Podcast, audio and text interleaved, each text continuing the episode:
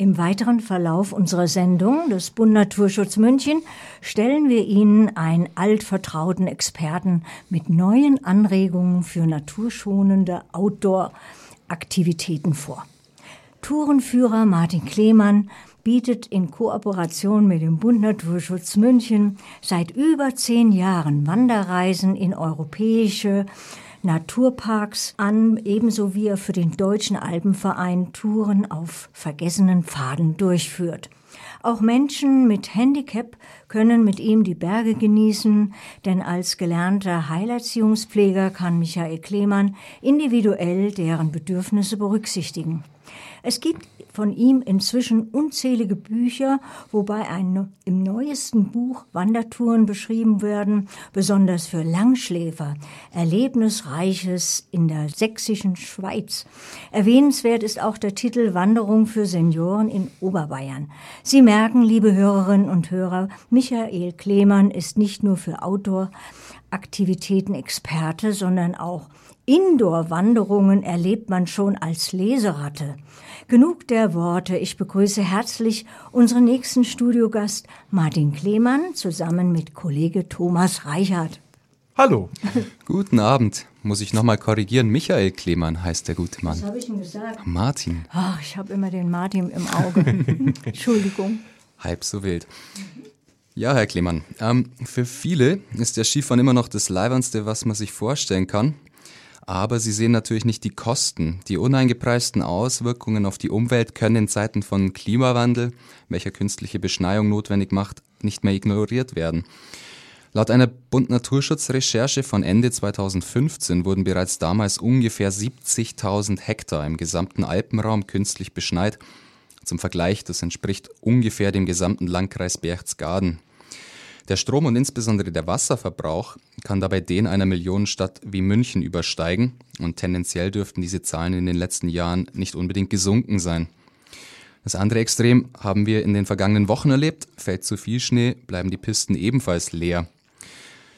Das Skifahren gehört aber im Alpenraum zur Tradition und wird auf absehbare Zeit ein beliebter Wintersport bleiben. Herr Klemann, können Sie denn noch mit gutem Gewissen zum Skifahren gehen? Ehrlich gesagt nicht mehr. Ich war früher Skilehrer und habe dann selber gesehen, wie unsere Skischule langsam zurückgebaut wurde. Das heißt, der Skilift und das Skigebiet war auf mittlerer Höhe und wurde dann langsam kam langsam in die Zone rein, äh, wo es mehr geregnet als wie geschneit hat und deswegen konnte man da also langfristig nicht mehr Skifahren. Das ist natürlich sehr schade und da hat man schon vor 15, 20 Jahren diese Klimaveränderung langsam mitbekommen und das verschärft sich jetzt natürlich einfach. Das heißt, ich habe auf der einen Seite diese langen Warmluftwetterlagen, wo dann einfach versucht wird zu beschneien, wenn es mal kurz kälter wird und dann auf einmal haben wir wieder einen Föhneinbruch und damit ist äh, dann auch die Beschneiung schon wieder umsonst. Äh, die Energie wurde umsonst verbraucht und auf der anderen Seite gibt es dann mal starke Regenfälle und das letzte Extrem haben wir jetzt die letzten Wochen einfach gesehen. Das heißt, dass wir zu viel Schnee haben und dann eben mit der entsprechenden Lawinengefahr und mit den Schneehöhen letztendlich die Skigebiete auch schon wieder schließen müssen. Die Herbste werden ja auch immer wärmer, beziehungsweise es bleibt länger warm im Herbst. Der Boden ist gar nicht mehr so kalt, dass der Schnee einfach auch schön liegen bleibt, beziehungsweise nicht gleich wieder anschmilzt.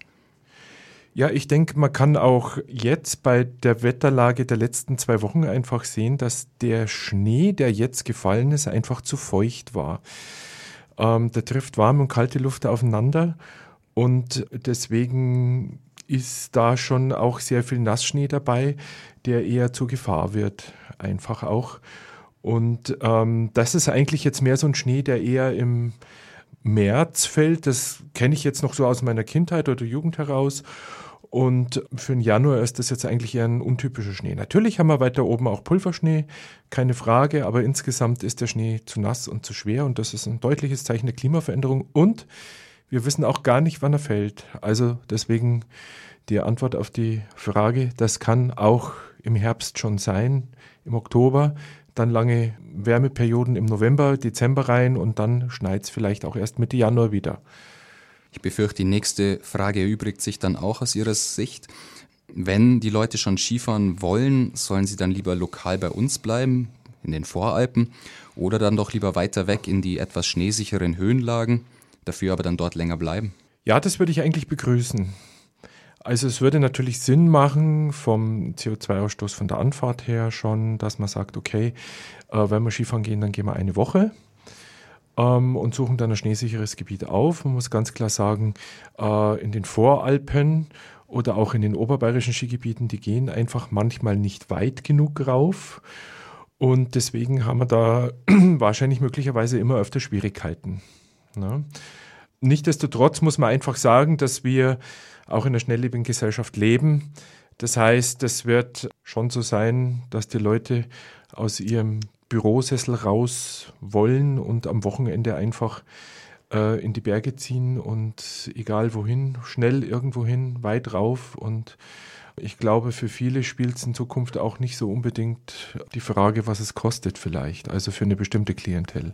Ich habe gelesen, es gibt mittlerweile jetzt Orte, die sich schon eher dem sanfteren Skitourismus verschreiben und meinetwegen auf Anreise mit den öffentlichen setzen und oder sogar autofrei sind, Zermatt beispielsweise Oberstdorf praktiziert das auch schon seit langem.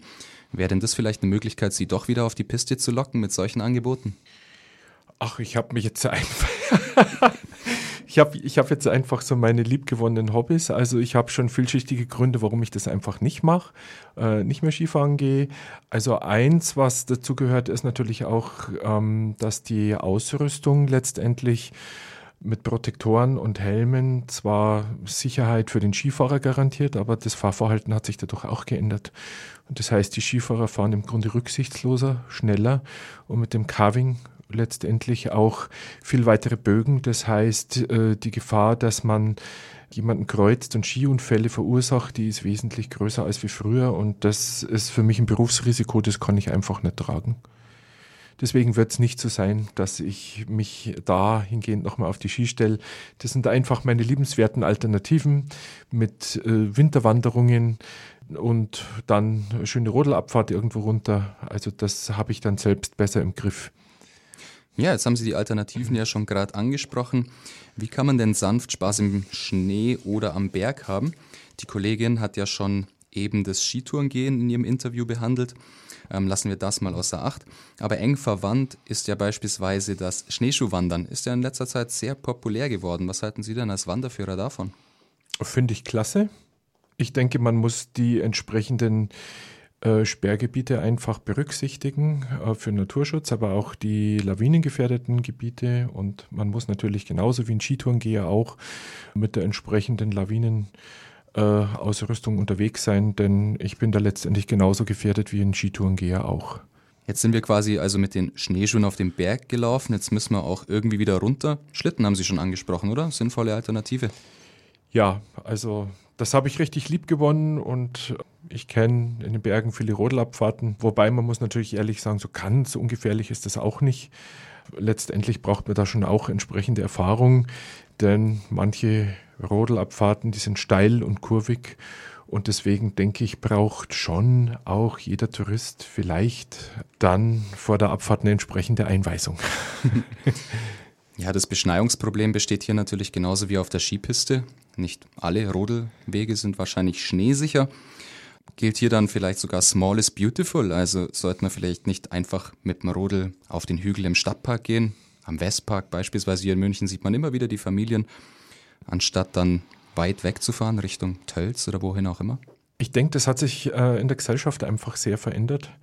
Durch die Medien bekommen wir ja letztendlich alles mit und auch unsere Kinder, letztendlich auch die Jugendlichen und die werden dann letztendlich schon mit ganz anderen Ansprüchen groß.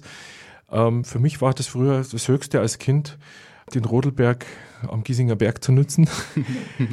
Aber ich weiß auch, dass das für heute für viele nicht mehr reicht. Back to the Roots wäre nicht schlecht, aber nichtsdestotrotz ähm, glaube ich, dass das in der heutigen Mediengesellschaft vielen nicht gelingt. Wenn Sie gerade Mediengesellschaft angesprochen haben, Biathlon ist ein Sport, der immens populär ist im TV. Ich glaube, heute war in Ruhpolding der Sprint auf dem Programm. Ähm, sollte wahrscheinlich den Sendern gute Quoten beschert haben. Man hat aber nicht den Eindruck, dass die Leute deswegen auf einmal alle Langlaufskier ähm, auspacken und langlaufen gehen, oder? Da darf ich äh, widersprechen. Ich war jetzt die, gestern und heute langlaufen. Und doch Skier. Ja, ja, doch ist schon, schon, aber CO2-verträglicher. ähm, auf jeden Fall sehe ich schon, dass da einige unterwegs sind und das muss man sagen, war jetzt wochentags und also am Wochenende sind schon auf den klassischen schneesicheren Loipen viele Langläufer unterwegs und das sind ja dann nebendran noch die Skatingspuren auch. Und also ich finde schon, dass das ja in Popularität gewonnen hat.